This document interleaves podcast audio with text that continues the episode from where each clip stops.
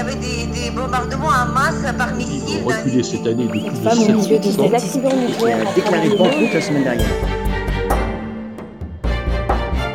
L'information pour le monde suivant. C'est quoi l'actualité?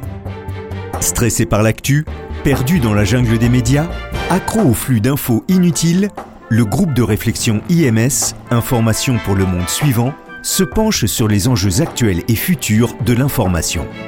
Dans ce premier épisode, Didier Pourquerie, vice-président de l'IMS, nous invite à réfléchir sur la notion d'actualité, celle qui n'attend pas, qui dicte sa loi, qui passe avant le reste, comme on l'entend souvent dans les rédactions.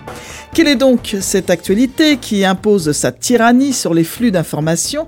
Est-elle un événement ou un ensemble d'événements qui de lui-même se propulse en tête d'un journal télévisé, en ouverture, en une, en couverture, ou est-ce une décision des producteurs d'informations qui défendent la pérennité et le développement de leurs médias?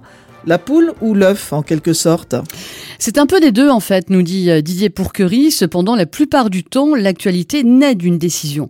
Dans la vie courante d'une rédaction, décider ce qui sera en tête du journal et fera l'actualité du jour, de la semaine ou du mois est une des fonctions principales de la direction du média. Mis à part les catastrophes, les crises majeures ou les guerres, tout le reste est affaire d'appréciation, d'évaluation et par là même de hiérarchisation. Sachant que le marché des médias est très concurrentiel et que les moyens d'un média sont toujours limités, l'actualité sera le fait ou l'événement sur lequel la direction va allouer des ressources pour le couvrir. Quels sont les critères qui prévalent dans ce choix? L'actualité est au sein des flux informationnels, ce qui intéresse et ce qui concerne. En d'autres termes, c'est une histoire dans laquelle le public peut se reconnaître ou se sentir touché. Le mot histoire est ici la clé de tout, puisque le travail journalistique va consister à produire de la narration autour d'un événement. Si plusieurs événements sont en concurrence, on va choisir celui qui permet de raconter l'histoire la plus touchante, la plus concernante.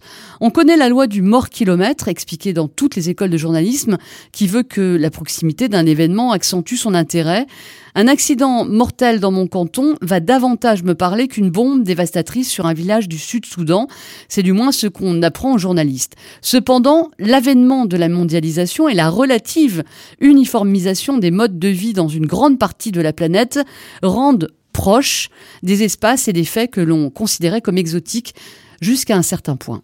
Quelques exemples pour illustrer? Eh bien, Didier Pourquerie considère les trois crises qui ont été le moins couvertes dans les médias en 2021, selon l'étude annuelle de l'ONG CARE. La famine en Zambie, 1,2 million d'habitants touchés. La crise humanitaire dans l'est de l'Ukraine, 3,2 millions d'Ukrainiens concernés. Et la crise alimentaire du Malawi, 17% de la population touchée.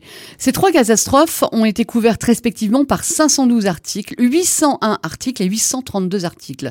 Au même moment, l'interview de Harry et Meghan par l'intervieweuse états-unienne Oprah Winfrey donnait lieu à un peu plus de 360 000 articles en ligne et le sujet du télétravail pendant la pandémie à 1,6 million d'articles. Pendant ce temps-là, les rapports scientifiques sur les dérèglements climatiques et la chute de la biodiversité se multipliaient mais ne faisaient guère la une des journaux télévisés. Rappelons-nous qu'en août 2021, la sortie de la première partie du rapport du GIEC a été complètement éclipsée par le transfert du footballeur star Lionel Messi au PSG. Il a fallu attendre un événement extérieur, la guerre d'Ukraine et ses conséquences sur l'approvisionnement en hydrocarbures russes pour que l'on se remette à parler d'énergie fossile. Un concept voisin de celui d'actualité est celui de saturation de l'espace médiatique par un événement évident comme la guerre en Ukraine ou par de la communication politique. Didier Pourquerie cite l'ex-président Sarkozy qui faisait une annonce ou une déclaration choc par jour au début de son mandat. Oui, et d'ailleurs, il poursuivait les producteurs d'informations qui doivent traiter ces actualités-là se trouvent écrasés par l'évidence de cette saturation. L'esprit suiviste, moutonnier de nombreux médias amplifie ce phénomène. On se doit de couvrir cette actualité et ce faisant, on accentue l'effet de saturation. Autre concept voisin, l'actualité prévisible, que ce soit les Jeux Olympiques, les élections, le prix Goncourt, les départs en vacances ou le changement d'heure, ces actualités-là ne sauraient être oubliées. D'ailleurs, on les anticipe, on les prépare et on en feuilletonne la couverture. L'histoire est attendue, on va l'annoncer, la couvrir et en commenter les suites. Un dernier point à noter, les chaînes d'information en continu ont encore accentué l'effet de narration feuilleton autour de l'actualité. Oui, les chaînes d'infos justifient leur choix la plupart du temps par l'intérêt de leur public pour tel ou tel sujet, ayant totalement intégré la demande du public dans leurs critères rédactionnels, ce qui marche. Elles participent à cet effet de boucle et qui conduit certains téléspectateurs à souffrir de stress informationnel et, in fine, d'infobésité. Faut-il en conclure que trop d'actu tue l'actu? Eh bien, si l'on considère la partie grandissante des répondants au baromètre annuel Kantar pour la Croix, qui se déclarent éloignés de l'actualité, près de 15%, et méfiants vis-à-vis des médias, 51%, la réponse paraît évidente. D'ailleurs, dans un sondage sur le rapport des Français aux médias, commandé par la plateforme Flint à l'IFOP en juin 2021, 9 personnes sur 10 déplorent de voir toujours passer les mêmes informations, jugées souvent inutiles à 82%. Les Français se sentent submergés à 73% et plus d'une personne sur deux doute de leur véracité.